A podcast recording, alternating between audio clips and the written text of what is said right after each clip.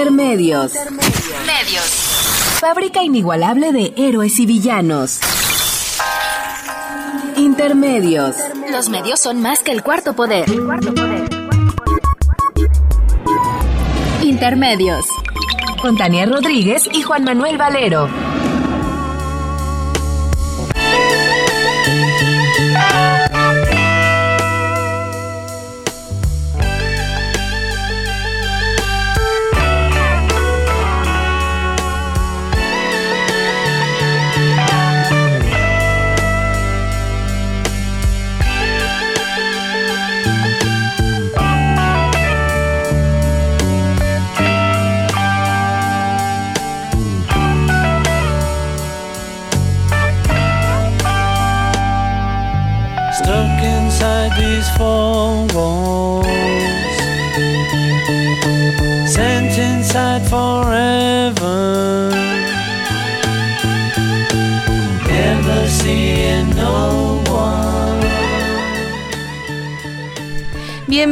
Intermedios, hoy jueves 4 de agosto del 2016. Los saludamos Tania Rodríguez. Y Juan Manuel Valero con el enorme gusto de poderlo hacer a través de los micrófonos de Radio UNAM.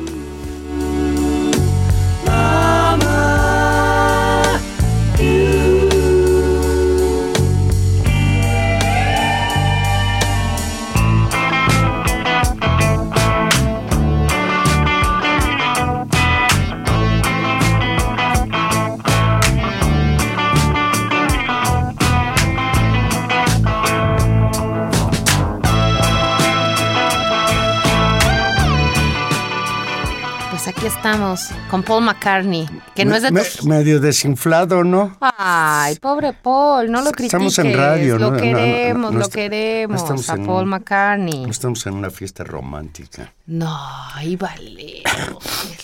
Pues, Hay que tener variaciones. Fíjate que el otro día vi una caricatura del monero Patricio que resume muy bien el estado de ánimo en el que nos encontramos. En esa caricatura que trae monitos, pero pues en realidad con lo que dice es suficiente. Dice Leo Textual a Patricio. Por la irritación causada por la, por la percepción de que cumpliríamos la promesa de que no subiría ni la gasolina ni la luz, con humildad pedimos perdón. ¿Qué tal te fue con la gasolina? Ay, Valero, ya deja tú la gasolina, es que es la gasolina, es que es la luz, es que es el súper, es que es la comida, la es gasolina va a escalar todo, todos los productos. Pues esa es la triste realidad en la que estamos. Pero bueno, ya nos pidieron perdón, Valero, está bien. Pero se ha comentado mucho y esto es interesante analizarlo en otro momento. ¿Por qué el gobierno promete? Por ahí pasan videos de Peña Nieto en 2015 señalando que Ahora ya no va a volver a subir la gasolina, ya no va a subir la luz. Cierto hay que decirlo que la luz no sube indiscriminadamente, sino solo a ciertos sectores, a los que consumen más energía eléctrica. Pero de todos modos, pues es una situación. Pero el tema de la gasolina, y ahí es, interesante siempre reflexionarlo, es si los precios del petróleo caen y entonces es un problema para la economía mexicana. petróleo. Claro. Creo que todavía somos, no sé si Claro, producimos petróleo. El tema es que producimos, pues parcialmente, algunos quedan. Pero el problema es que lo que sí no producimos son gasolinas. Entonces, aunque baje el precio del petróleo, la gasolina resulta que está cara porque como el peso se devalúa. es una tecnología tan difícil? Es que eso es lo que está. ¿Tú te acuerdas? Y, el, público de pues Calderón prometió que iba a construir siete. iba. Y, no habían comprado, bueno, ni una. Y para esa una que iba a estar ahí por Guanajuato, ¿no? ¿Te acuerdas? Hasta los terrenos este, compraron y bardas pusieron y hubo inversión. ¿Y qué pasó con eso? O sea, el dinero, no solamente la decisión de no hacerlo, sino el dinero tirado a la basura. Tirado a la basura. El que no se lo roban, lo tiran a la basura. Exactamente. Y enos a nosotros pagando gasolinas carísimas. Bueno, pues el tema que sigue llamando la atención, Tania, es la Coordinadora Nacional de Trabajadores de la Educación. Ayer anunció durante una manifestación que se encuentra en máximo estado de alerta por lo que de no obtener la abrogación de la reforma educativa que ha estado exigiendo, prevé acciones de mayor presión como la cancelación del ciclo escolar de las escuelas que están en paro nacional. Luego de tres años de no poder entrar al Zócalo de la Ciudad de México de manera organizada, porque te acuerdas que hace ocho días sí, entraron, en, Operación Hormiga. Pues ayer sí entraron al Zócalo en manifestación, sí los dejó entrar la policía capitalina al, a la Plaza de la Constitución y ahí advirtieron que si no se resuelven sus demandas, podría darse la posibilidad de que en Chiapas cierren la frontera internacional con Guatemala, en Oaxaca tomen las estaciones de Pemex, en Michoacán tomen vías férreas. Esto lo señaló Pedro Bamaca, secretario de organización de la sección 7 de Chiapas. La marcha magisterial partió del Auditorio Nacional rumbo al Zócalo y fue encabezada por los padres de los 43 normalistas desaparecidos de Ayotzinapa. El contingente principal, y es interesante esto, Tania, fue integrado por maestros de Chiapas, Oaxaca, Michoacán y Guerrero, pero también hubo contingentes de profesores de Colima, Guanajuato, Morelos y Nuevo León. Pues esta manifestación es importante y, y, esta advertencia fuerte que hace la CENTE desde el Zócalo de la Ciudad de México, digamos, es importante en sí misma por los plazos que ya pone y el horizonte. Es claro, el inicio de cursos, porque ese es, ese es el otro tema, es decir, está eh, estas acciones eh, de cierre, pero el otro es el inicio de cursos, que como todos sabemos es a mediados de agosto, entonces se abren como 15 días muy importantes para la resolución de este conflicto. Y me parece que todos los actores que están en juego en, en él eh, tienen claro que estamos en un momento importante y justamente en ese contexto y, quedando muy claro que también entonces están jugando, presionando en ello, eh, la Confederación Patronal de la República Mexicana, la Coparmex, tuvo una una conferencia de prensa y informó una serie de acciones que nos parece muy importante señalar y que creo que dan un, no quisiera yo decir un giro, pero sí muestran una cara muy clara de que no nada más era eh, Mexicanos Primero, sino que efectivamente, como fuimos diciendo en todos estos meses, atrás de Mexicanos Primero, más allá también de la, de la intención de esta gente sobre la educación. Hay también eh, un interés muy claro de las cúpulas empresariales mexicanas de fijar una posición frente a eso y exigen al gobierno mantener toda una política. Bueno, pero porque según ellos mismos señalan, se sienten afectados por las movilizaciones de la gente, los bloqueos, etcétera. Esa es la razón por la que hoy se manifiestan de manera tan virulenta. Sí, pero me parece que no es solamente eso, Juan Manuel. Sí, bueno, pero ahorita, ahorita lo vemos. La manifestación, pues tuvo, tuvo esta declaración de la, la Concanaco, que es esta otra cámara asociada específica de, área de la transformación ¿no? y, de, y de ciertos servicios, amenazó con dejar de pagar impuestos justamente en torno a, a estas movilizaciones. Por otro lado, ciertos cúpulas empresariales promovieron amparos en las cuales están, digamos, acusando al gobierno de, omiso, de no actuar para contener los efectos, ellos lo, lo así, los efectos de la movilización o los efectos de los paros, y el presidente de la Confederación Patronal de la República Mexicana, Gustavo de Hoyos, dijo que han perdido las han pedido a las autoridades restablecer la paz y el libre tránsito en ocho estados y que se han perdido dinero, que los negocios se han visto afectados y que bien, eh, si no piden la represión de los movimientos sociales, y piden el fin o que el gobierno actúe para parar con ello. Cuando tú pides el uso de la fuerza pública, ¿no estás pidiendo reprimir? Pues, y me parece que cuando están diciendo que el gobierno es omiso en no, en no levantar o no en actuar, en quitar plantones, en evitar manifestaciones, pues me parece absurdo. Y no solamente es eso, Juan Manuel, el tema es que, y ahí es donde yo creo que, que no solamente es el problema, por supuesto que es el momento de los paros, y me imagino que hay un, un sector importante de empresarios que lo que les molesta son las consecuencias de la movilización. Muy bien, pero hay otro tema en el cual, muy bien, no quieren que haya paros, pues entonces que se resuelva una mesa de diálogo y que se ajuste la, Bueno, la- la pero, reforma. pero ellos la- podrán decir que ellos no tienen... no, pero ellos están pidiendo, pero ellos están diciendo que se cumpla la ley educativa tal cual está. Es decir, son dos, dos puntos asociados, mira- que uno es una cuestión con respecto a las consecuencias de la movilización y otra es una intencionalidad política en la cual ciertas cúpulas empresariales están fijando postura frente a una reforma educativa. Pero mira, fíjate lo que ellos dicen. Dicen, de acuerdo con estimaciones de, la Confederación de Cámaras Industriales, la Concamin, no, perdón, de la Concanaco, las pérdidas económicas ascienden ya a 7.500 millones de pesos. Por su parte, la Confederación de Cámaras Industriales Concamín anunció que detendrá la inversión industrial por 50 mil millones de pesos en los estados donde se presenta el conflicto magisterial, Oaxaca, Chiapas, Michoacán y Guerrero. Y la amenaza es que si no invierten esos 50 mil millones de pesos los empresarios mexicanos, dicen ellos detendrán la creación de 40 mil empleos en esta región en los próximos meses, según aseguró el líder de ese organismo, Manuel Herrera Vega. Sí, o sea, hay un tema con respecto a los efectos, pero también hay una hay, hay un amparo que se, que se interpuso en función de Mexicanos Primero y este conglomerado que atrás de esta confederación de, de hombres de negocios, ¿no? En el que están impugnando los acuerdos que se puedan tomar entre las instancias de gobierno y la CENTE porque están violando la ley que se aprobó, la reforma educativa. Es decir, lo que están, lo que están diciendo con ese amparo que han metido es no negocien nada. En el comunicado en el que vuelve a leer tanto, tanto el jefe de la Coparmex como en las declaraciones de Claudio Quise González, la postura es no tienen por qué negociar el cumplimiento de la ley.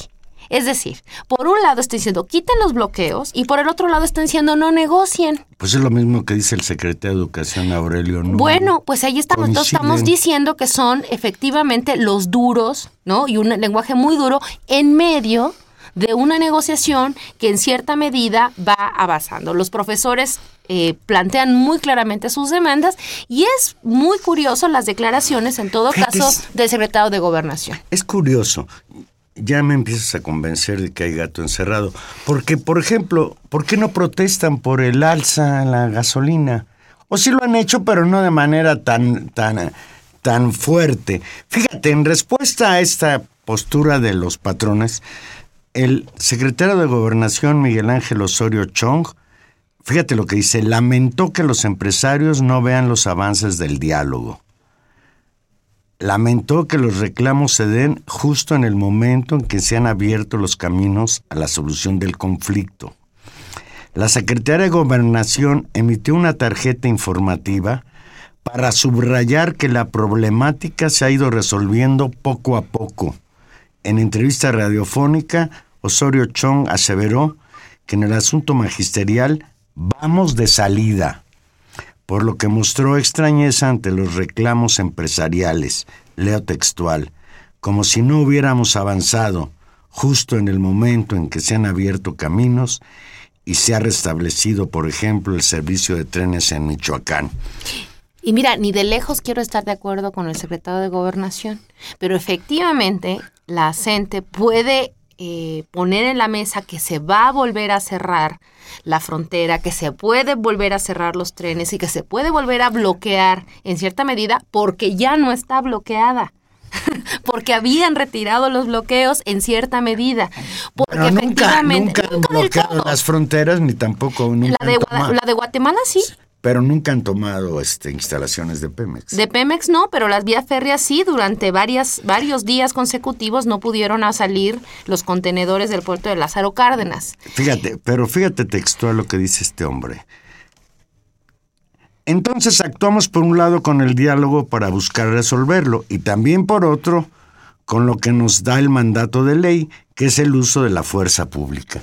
Yo ahí encuentro una contradicción en las palabras del señor Osorio Chong, que dice finalmente, las circunstancias en las que estábamos hace dos semanas son totalmente diferentes.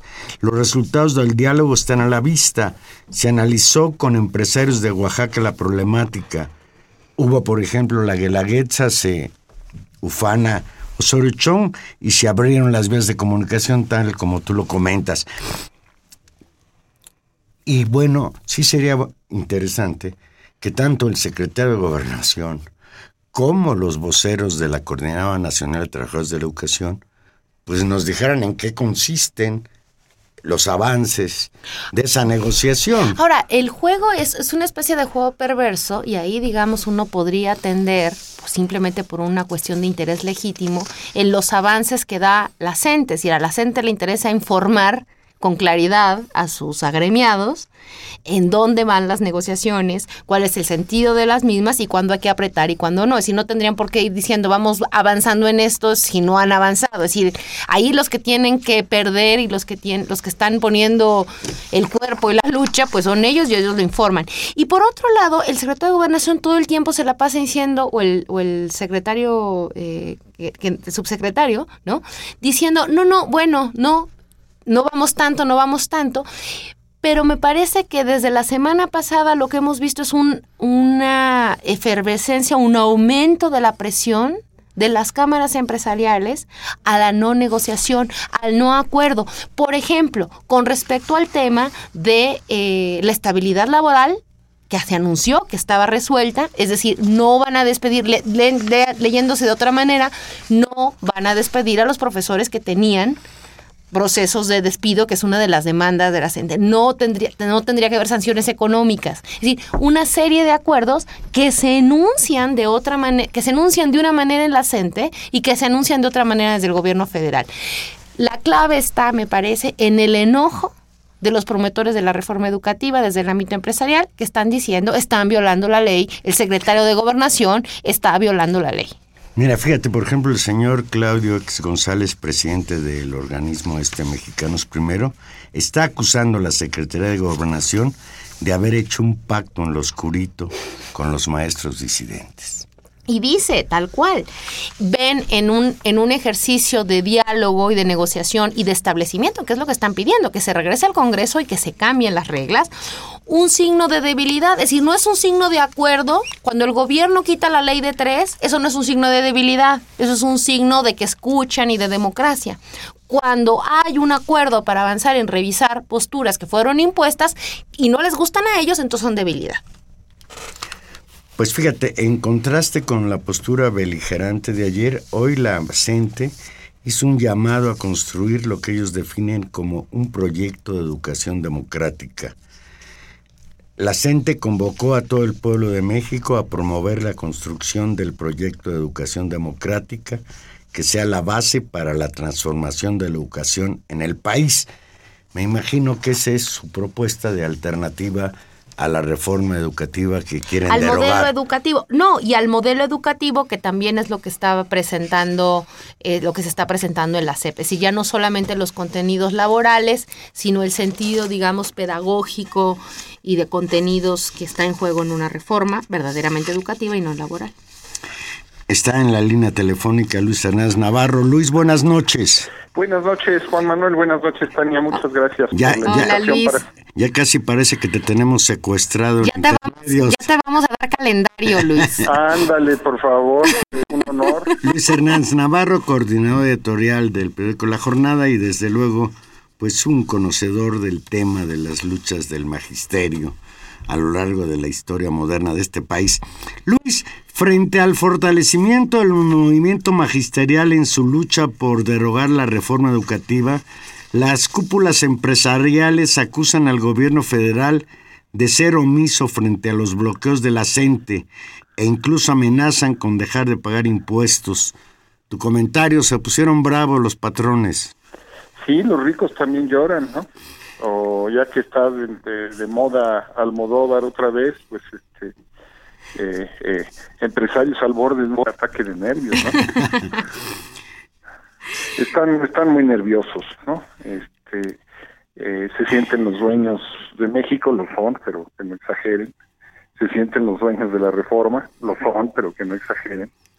Y de repente comienzan a percibir señales de que hay algunos avances en la negociación, han salido libres ocho de los 40 presos, mañana eh, perdón, el martes se realizará el primer foro de la coordinadora donde teóricamente tendrán que participar funcionarios de la Secretaría de Gobernación, de Educación Pública, del INE, diputados y senadores, donde la gente va a, comenzar a construir en forma eh, una eh, propuesta de modelo educativo, no no de de veras, sino de de veras, pero no como esta otra de niño de eh, que es un remedio de corte y pega de modelos anteriores.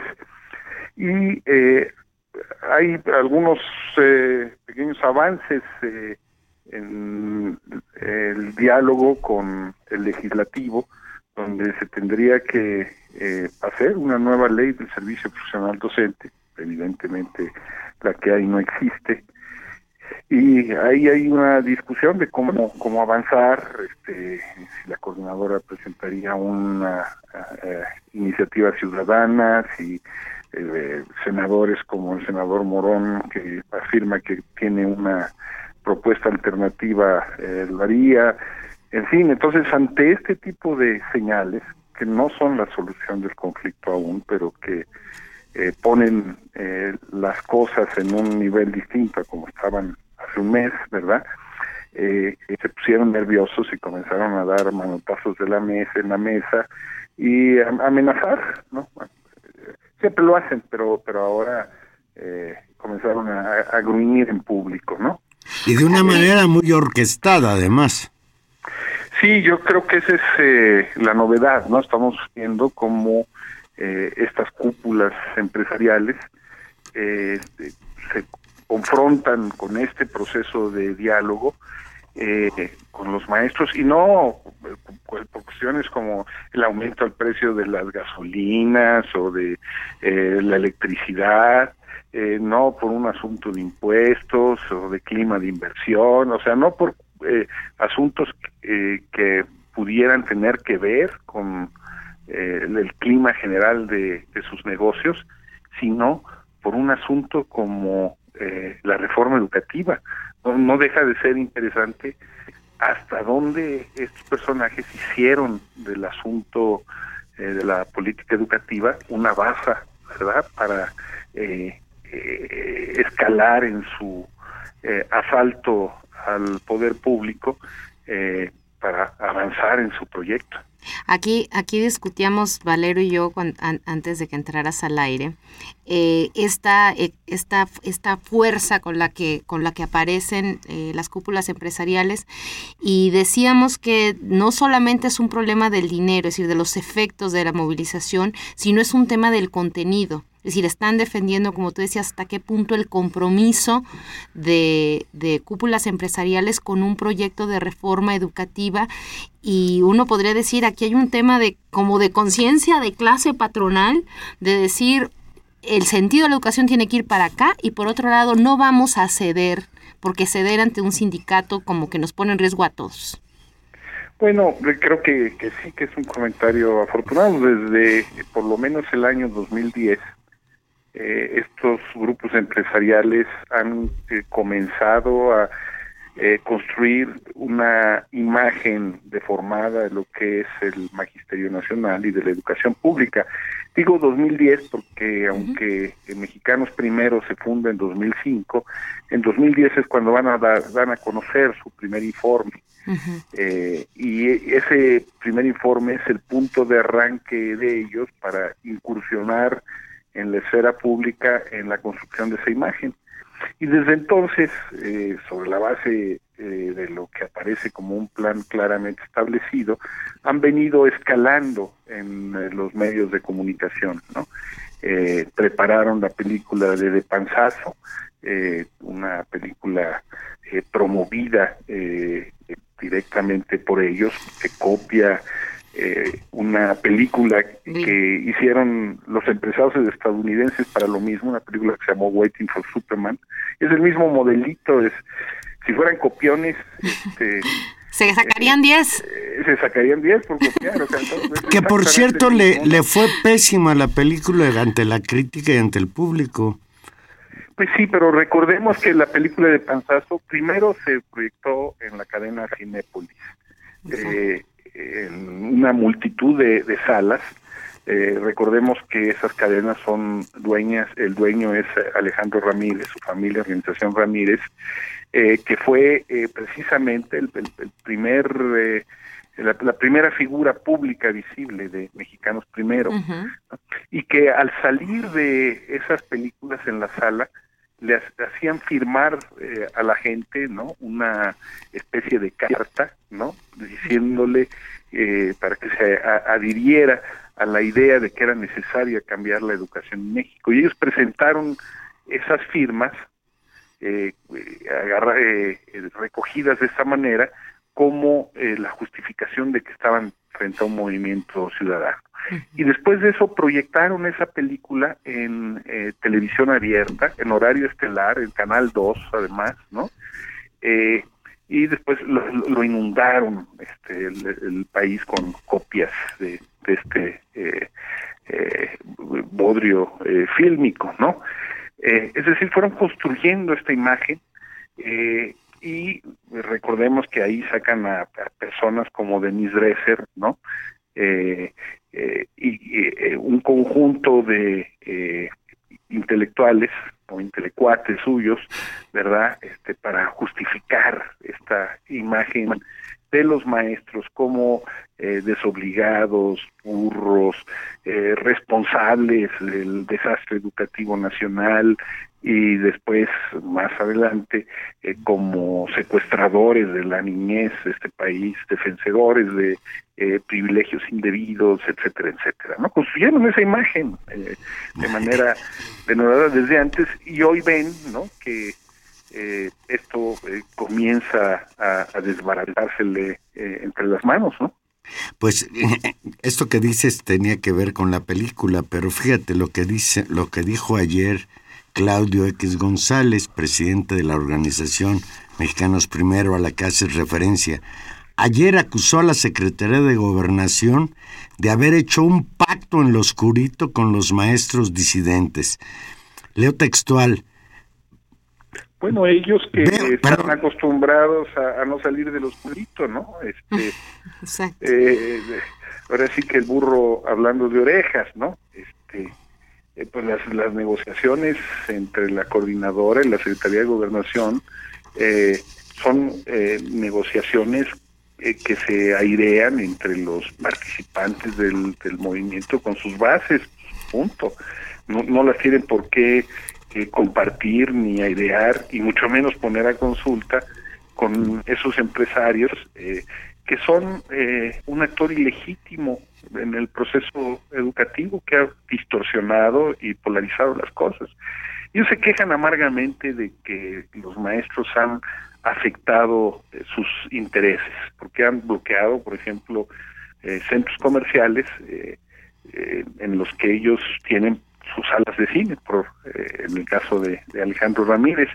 Bueno, ¿qué esperaban? ¿no? Después de que llevan años, años de eh, calumniarlos, de insultarlos, de ofenderlos, de humillarlos, pues eh, eh, abrieron la caja de Pandora, ¿no? de la caja de Pandora, pues, pues, los maestros no están mancos también, están organizados, protestan y realizaron acciones defendiendo eh, sus intereses y afectando los intereses de quienes lo están atacando, ¿no? O sea, revivieron eh, de una manera eh, impresionante una versión de la lucha de clases uh -huh. eh, que a mí me recuerda eh, lo que vivimos a, eh, a, finales del sexenio de Luis Echeverría, eh, 1975, 76, no, no, no recordaba una eh, ofensiva eh, empresarial tan largo aliento como la que estamos viviendo ahora.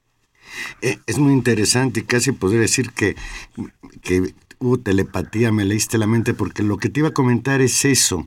Eh, ya algunas gentes cuando se habla de lucha de clases consideran que son términos obsoletos, ya hay quien ha dicho que el marxismo ya murió.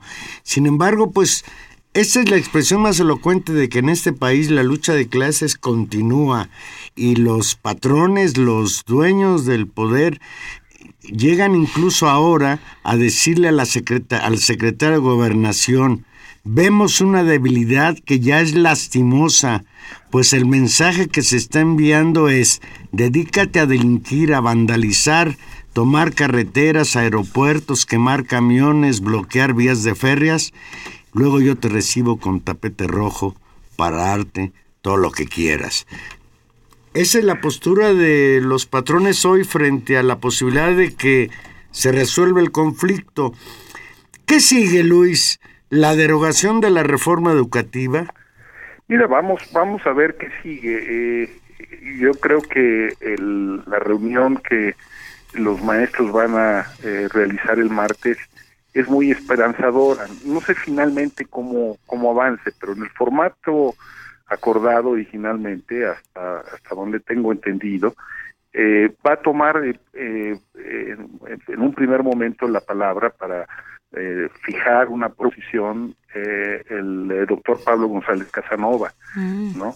que algo sabe de educación, ex rector, eh, y después de él eh, hablará, hablaría, entiendo, eh, alguno de los asesores eh, académicos que, ha, que han acompañado el proceso de el, la lucha magisterial. asesores de primer nivel, ¿no?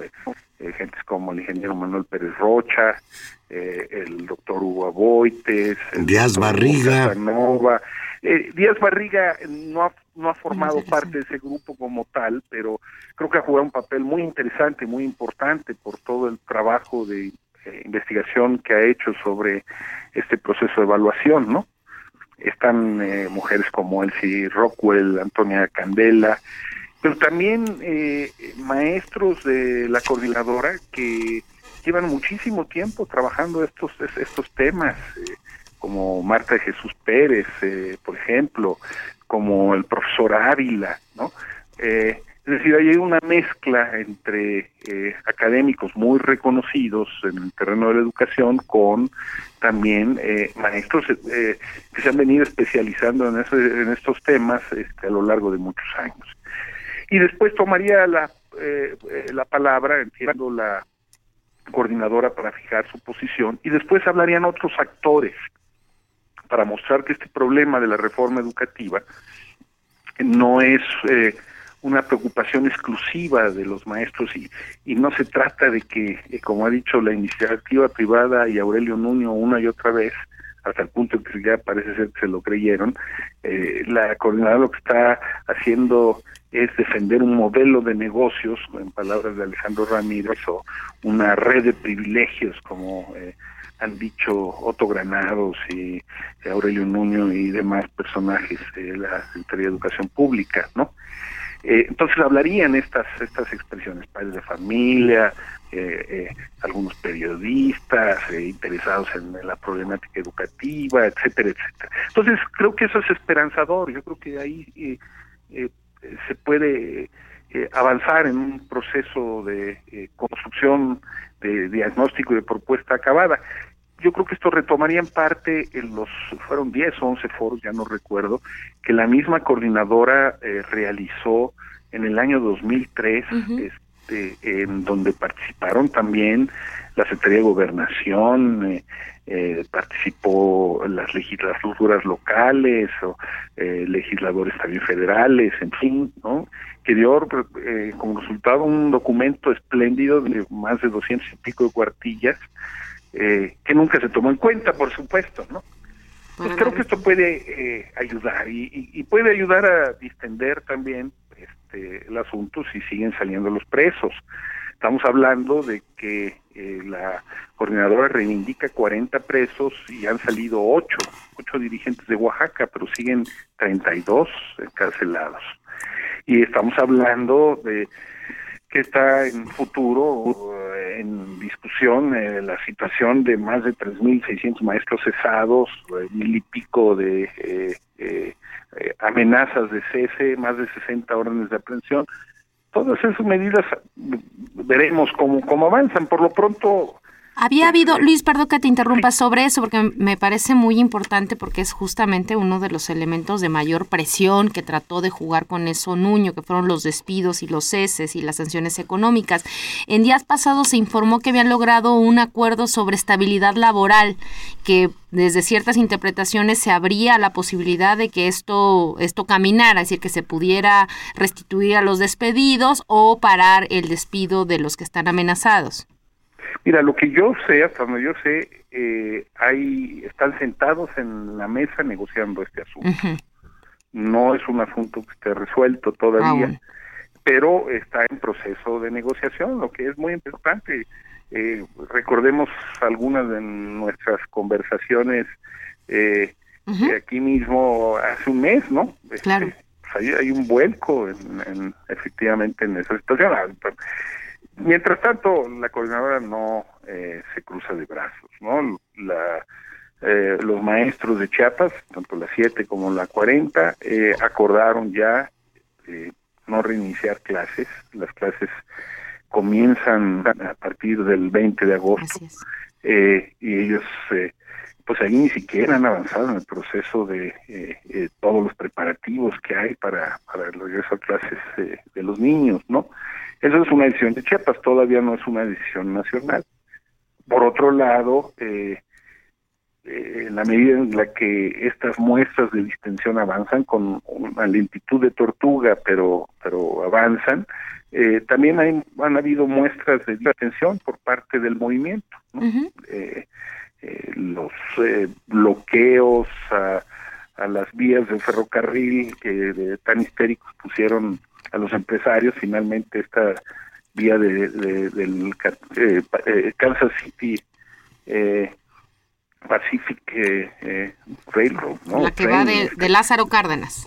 Desde Lázaro Cárdenas hasta El Paso, sí, este, pasando además por el Bajío, que es el eh, corazón del nuevo sistema productivo, mexicano, automóviles, pantallas planas, este, eh, elementos de industria aeroespacial, ¿no? Y sobre todo que eh, ayuda, digamos, esta, esta línea de ferrocarriles como una especie de canal de Panamá que ayuda a, a, sacar la producción estadounidense del este por el Pacífico, que no puede salir por el canal de Panamá, ¿no? Eh, pues, todo esto eh, de repente se vio interrumpida por estos bloqueos, se pusieron histéricos los empresarios acereros, etcétera, etcétera, ¿no? El gerente de Altos Hornos de México que estuvo eh, prófugo en viviendo en Tel Aviv este, durante años por no pagar impuestos porque aquí estaba perseguido por fraude no y que ahora habla con una suficiencia como si fuera un dechado de, virtudes cívicas no eh, bueno, esas muestras de presión eh, eh, se han venido distendiendo, no, no han desaparecido, ¿no?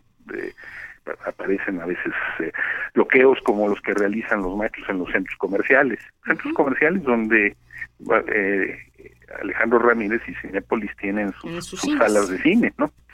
Que podían esperar después de las barbaridades que han dicho los maestros que se iban a cruzar de brazos a lo mejor hay empresarios que están pagando, ¿no? Este, eh, por lo que eh, los más grandotes están haciendo. Eso probablemente sea cierto, pero también para que se den cuenta de lo que significa para ellos eh, subirse a, un tren, ¿no? Esa es la lógica. Claro, porque ahí siempre queda la opción, Luis, de, de justamente asumir, hay un, hay un conglomerado de, de, de actores, ¿no? encabezadas por la CENTE, en las que dicen esta reforma fue injusta, no nos consultaron, son nuestras condiciones laborales.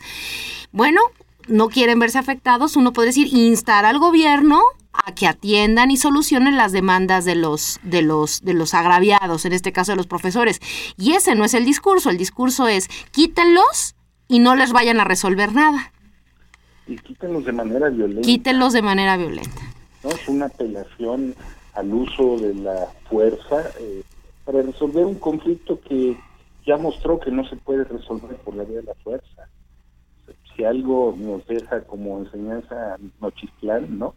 Es que eh, cualquier medida que el gobierno federal tome en esa dirección te va a resultar contraproducente. Lo único que va a, precipitar es una eh, especie de sublevación ciudadana, como la que vimos inmediatamente después de, de Que por cierto... Si, eh, la, gente que, viaja por, por el país este, ve las mantas eh, que están afuera de las escuelas de México, escuelas que no necesariamente simpatizan con la coordinadora, hay literalmente miles de escuelas con mantas eh, denunciando los hechos de Nochistlán y exigiendo que eh, esa vía es, es.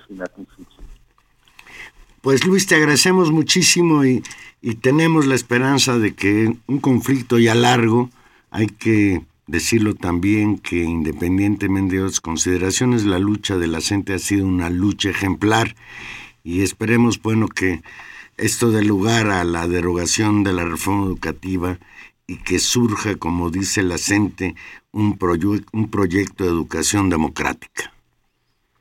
Pues muchas gracias, Juan Manuel, muchas gracias, Tania, por la invitación para estar allí eh, con usted. Un gusto. Ya me voy a volver cliente Ya te damos cliente, te damos a dar calendario y regalito de, de clientazo. Muy bien. ¿Eh?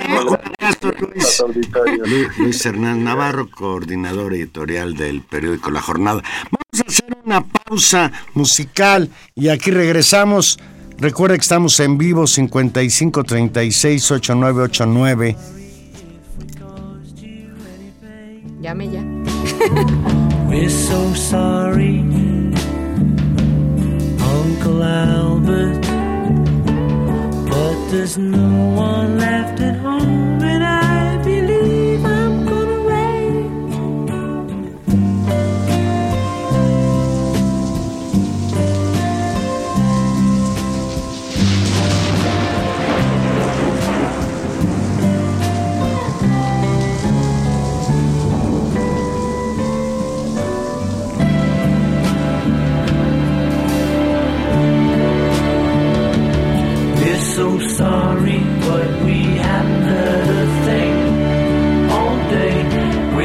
sorry,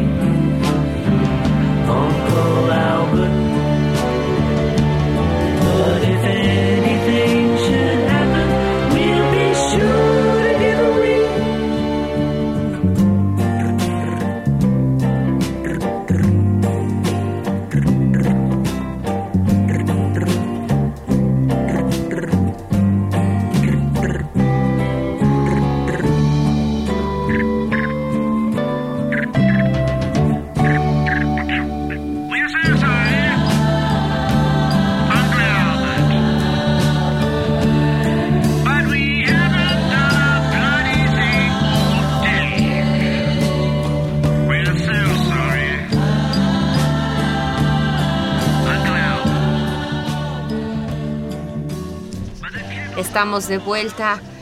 Y Valero, eh, Luis planteaba, Luis Hernández Navarro planteaba al, al término de su intervención el tema de Nochistlán y cómo desgraciadamente, y eso, esto cosa de ir acumulando desgracias y símbolos y, y ofensas, eh, pues se nos ha ido dando muy bien en estos últimos años. Y Nochistlán es un, es un lugar que ya todos reconocemos y que recordamos justamente por lo que significa y por la herida que significa. Es una, es una herida abierta. Fíjate, el otro día Carmen Aristegui entrevistó en CNN a dos testigos de los hechos del 19 de junio.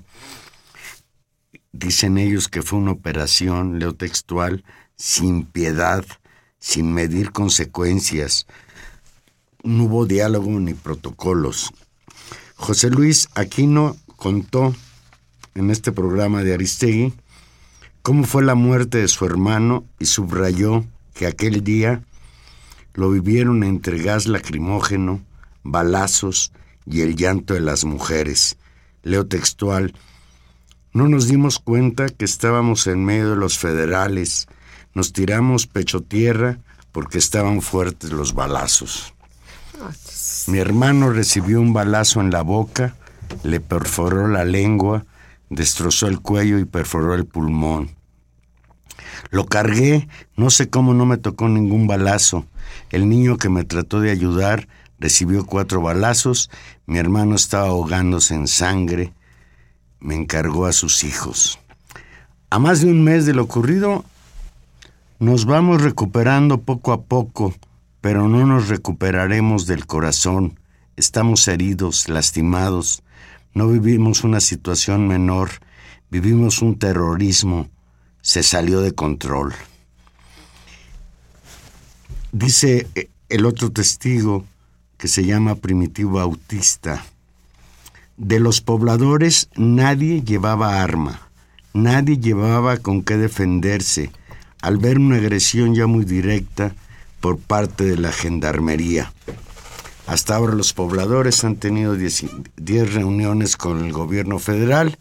Con ello se ha logrado que 120 heridos de bala fueran atendidos en hospitales de la Ciudad de México y finalmente estos pobladores de Nochistlán, entrevistados por Aristegui, urgieron a las autoridades a pedir perdón por lo ocurrido ese día. Y pues hasta donde yo sé, Tania, no hay ninguna investigación que dé razón de quiénes fueron los responsables de esto que fue una verdadera O- masacre. O empieza esta, esta investigación que siempre eh, termina en, en que los peritos no Construir hicieron, una no verdad le... histórica para exculpar a la Policía Federal. construir algo ya, difuso. ya he escuchado yo O teorías construir algo difuso. de sí. estas gentes de Milenio, este señor, ¿cómo se llama? Carlos Marín, que dice que eran rifles 22 con los que les dispararon y que esos no son los que usa la Policía Y tal vez, y tal vez no alcancen, porque yo creo que, digamos, muy difícilmente después de lo que les pasó con su verdad histórica, creo que aprenderán y no, no, no intentarán a decir eh, algo, algo de este tipo. Pero lo que sí es, es sembrar, por un lado, dudas, es malinformar, y por el otro, pues no construir una investigación seria que se funda en que no, no, se, no se recaban los testimonios. Es increíble que los testimonios más verosímiles los tengamos nuevamente por, por el trabajo de la prensa que las peritos y las cuestiones que se tienen que hacer de observación, pues nunca se resguarde en realidad el lugar de los hechos, nunca se recuperen las cuestiones, ¿no? Y, y que, y que la información que tenemos en ese sentido veraz fue por fotografías de periodistas, por videos y fotografías de pobladores y por los testimonios de la gente que no tiene ningún, eh, digamos, eh, interés político, económico, de mentir. Es decir, simplemente están contando lo que pasó porque sus familiares, porque ellos mismos fueron heridos en una situación que fue para los pobladores pues del todo inesperada. Y eso no, esto no estoy diciendo que los profesores del bloqueo eh, eh, tampoco, también no se vieran sorprendidos porque la dimensión del ataque pues con mucho fue eh, desbordada y absolutamente fuera de lugar. Una, una pena el tema de Nochistlán. A ver, a ver, Tania, ¿qué, ¿qué opinas de este comentario de Ángel Cervantes que nos llama la delegación Cuauhtémoc? Dice Buenas Ángel noches, Cervantes, sería caridad nacional que la gente reclame primero la cancelación de la educación religiosa que impera en todos los niveles y frene el futuro educativo nacional y si hay duda, tenemos un presidente clerical. No, pues no, eso te- o sí. Claro que hay. La Pero Peña Nieto es clerical. Ay, claro, formado en las universidades del, del Opus Dei, ¿no? Sí, claro. Bueno, yo est- estamos totalmente de acuerdo con don Ángel Cervantes que Esas- la educación esas- debe ser laica, así está Sí. consagrado en la Constitución. Pero hay escuelas confesionales que les dan el privilegio. Pues no, ojalá, ojalá hubiera menos, ¿no? O sea, No, ojalá no hubiera, porque la, la religión se enseña en casa, no en la escuela. Sí, yo Te estoy de lo acuerdo. dice quien sufrió. Yo por eso no, quise, no quise hablar mal de de educación religiosa. Y estoy totalmente de acuerdo con Ángel Cervantes. Lo que tengo mis dudas que si la gente le echamos esta, es- este- esta tarea también. Este, y- pero bueno, yo creo que quien está planteándose impulsar en México una verdadera educación democrática también tendría que ver este tipo de Y eso, cuestiones. y eso ¿no? viene también con una discusión nacional y eso me parece muy importante de abrir, por ejemplo, la discusión a un sentido común muy instalado en las clases, en las clases medias, incluso en las clases medias bajas, ¿no? De mandar a los niños a las escuelas privadas porque son mejores. Es decir, se fue construyendo un un mito y una, una manera y una forma de vida y una lógica de estatus y de pertenecer que ha contribuido sin duda a la división social por la cual estamos atravesando, a la estigmatización de las clases populares y también eso, eso se reproduce.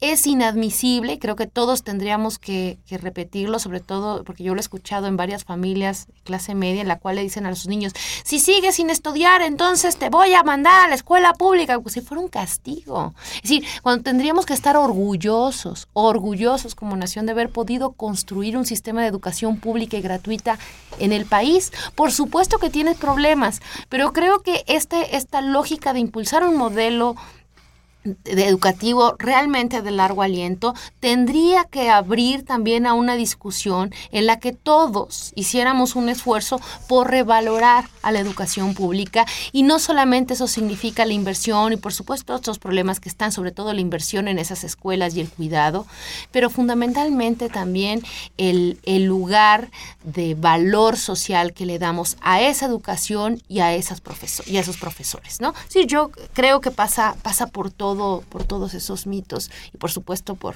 por defender la laicidad en un país como este. Silvia García de Coyoacán dice, qué miserables son los empresarios cuando dicen que hay pérdidas irreparables.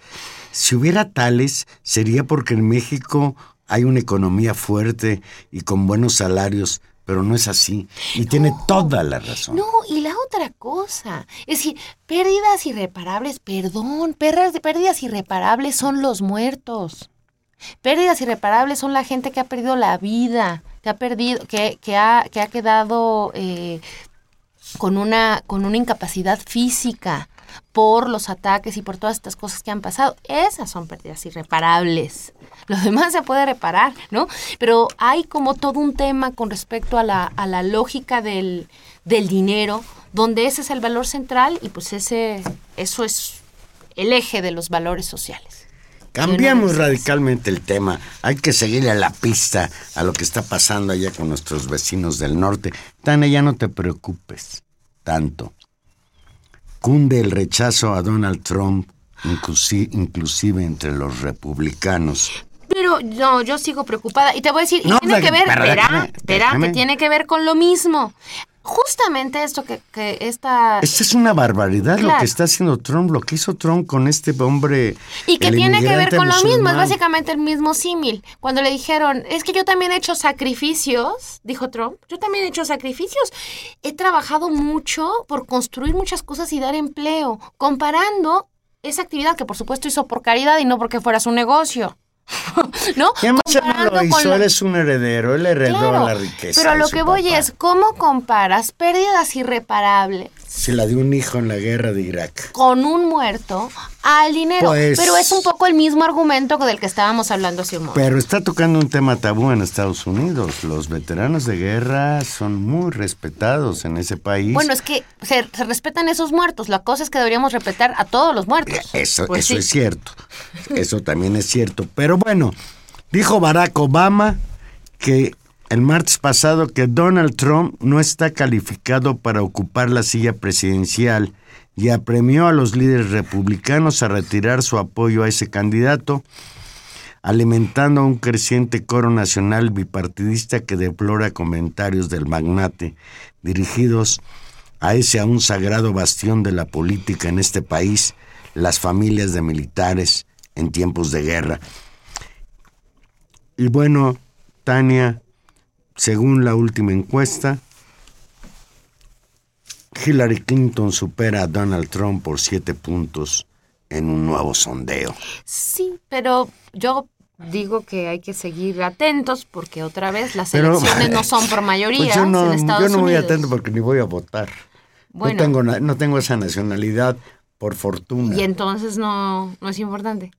No, sí es importante, pero mira, te voy, ya- falta muy poco tiempo, pero te voy a meter un, un gol. méteme un gol. ¿Oíste lo que dijo Julian Assange? Julian, Es- sí. Este pobre hombre de Wikileaks que está preso de por vida. Que, que- que además aquí lo queremos mucho.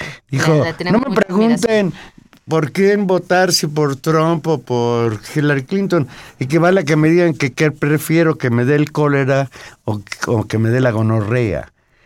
Refiriéndose a que tan malo el pinto como la colorada. Y estoy yo de acuerdo con Juliana Sánchez, pero también contigo, en que sí, en este caso Hillary es un mal necesario. No, es Porque es mala, mala, mala la tal Hillary también. Pero el- sí, pero el, el tema es, es que no es exactamente igual, ¿no? Y creo que ahí en lo, digamos, en, en, política y para, para el destino de la vida, incluso, pues creo que tampoco es lo mismo enfermarse de una cosa a la otra. Está mal enfermarse y, ninguna cosa es buena, pero hay distintas formas de, de poder procesar las, las enfermedades. Y bueno, eh, en el caso de, de Hillary y de Trump, me parece que, y lo, y lo hemos discutido aquí mucho, es decir, toda la campaña que hizo Bernie, San- Bernie Sanders y todo lo que significó poner en la mesa la agenda eh, de renovación y una agenda político y social de reforma en buena medida de Estados Unidos, de las condiciones de educación, volviendo a poner en el centro la educación y la importancia de la educación pública, de los sistemas de salud, sí, una de la necesidad de mejores salarios, es, es muy importante y por supuesto y, y una cuestión ética en la política y de no depender del dinero. Todo lo que dijo Sanders era con respecto fundamentalmente a, Hillary Clinton, lo cual es absolutamente cierto y de lo cual el senador Sanders no se ha arrepentido ni una coma. El tema aquí es que del otro lado tenemos a alguien que no solamente hace todos esos negocios, sino que además es tiene un discurso y acciones violentas con respecto a minorías y con respecto a posiciones y a ciertas libertades que en Estados Unidos se habían ganado y que ameritan mantenerse o es de su interés mantenerse y que por el otro lado con esa con esa locura bueno pues la, la manejar la lo que significa manejar el, el- el imperio norteamericano pues a todos nos debería preocupar un poco. De eso es de lo que estamos hablando y no significa renunciar para imagino los que hacen política en Estados Unidos renunciar Pues ese- a aplaudirle a Hillary Clinton Ese no extraordinario candidato que tenía el Partido Demócrata, precandidato, el señor Sanders, un hombre de izquierda. Y al que se demostró que le hizo un trampa a su hombre- propio Un partido. hombre que llegó a tener mucho apoyo de los jóvenes, sobre todo en Estados Unidos, pues se quedó en el camino. Y yo creo que con esto queda muy claro que Estados Unidos es un país que no está preparado para que gobierne alguien de izquierda. Curioso, fíjate. Eh, pero Obama fue el primer presidente negro, lo cual es importantísimo. Importantísimo. En un país en que hace 100 En el años que se sigue- en el que perseguían se sigue- al- en el que hay racismo Sí, pero, pero lo que había el siglo pasado era inaudito. Y ahora va a ser presidente una mujer, creo que sí, también la primera. Pero parece ser que lo que está vetado en Estados Unidos, y a lo mejor en México también, es que un día llegue un presidente de izquierda que realmente está interesado por transformar un país en el que, como en México, ya no me refiero a Estados Unidos, que hay una desigualdad también brutal en ese país. Claro, pero ahí volvemos a lo mismo. Es decir, lo preocupante es Trump, sí, por supuesto lo preocupante es Trump. Lo preocupante son los seguidores de Trump. Es decir, que exista un consenso social con respecto a ciertos valores, ¿no? Y, en, y también, digamos, en ese, en ese contexto a nosotros nos tendría que preocupar que haya gente que diga que efectivamente está muy bien y que deberían de meter a la cárcel y detener a todos, a los profesores que hacen bloqueos, porque también existe.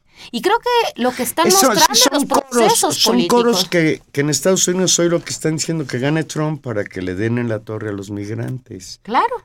Es decir, a los otros que molestan o a los que me generan inseguridad o a los que yo veo como amenazantes, ¿no? Y, y me parece que eso es lo que está en juego hoy también y por eso tampoco es un problema es un problema que esté afuera, no, es un problema que reproducimos también en nuestras culturas políticas, que reproducimos en nuestras, en nuestras mesas, en nuestras casas cuando discutimos, que reproducimos cuando nos quejamos y cuando decimos en, en- en- en voz alta lo que pensamos con respecto a un paro o con lo que pensamos con respecto al gobierno, con respecto, respecto a la política. Es decir, hay actitudes que avanzan, digamos, hacia una cultura democrática y otra que tenemos muy inserta, que es bastante autoritaria, bastante racista, bastante misógina y que tenemos que ir desmontando. Pues hoy, hoy inició la participación de México en las Olimpiadas allá en Brasil y lo que parecía un triunfo de unos ratoncitos verdes buenos para jugar al fútbol, hay que reconocerlo, se convirtió en un empate, se descuidaron, Alemania 2, México 2, pero la esperanza de que vuelvan a ganar la medalla de oro, ahí está. Ay, Valero, de, de veras, eso sí ya me desconcertó. Oye, oye. Bueno, ya hablaremos de, de las, ya hablaremos de las Olimpiadas la verás próxima que te, semana. te vas a entusiasmar, pero como siempre, no pudimos ganarle a Alemania. Estamos con ellos condenados. Ya nos vamos. Estuvimos con ustedes en los controles técnicos Humberto Sánchez Castrejón, en la producción Gilberto Díaz Fernández y en los micrófonos Tania Rodríguez. Y Juan Manuel Valero. Nos escuchamos el próximo jueves. Adiós. Adiós. Once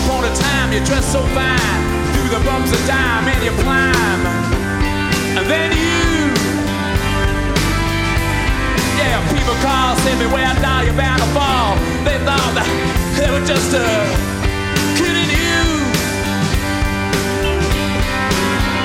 You used to laugh about everybody that was hanging out, and now.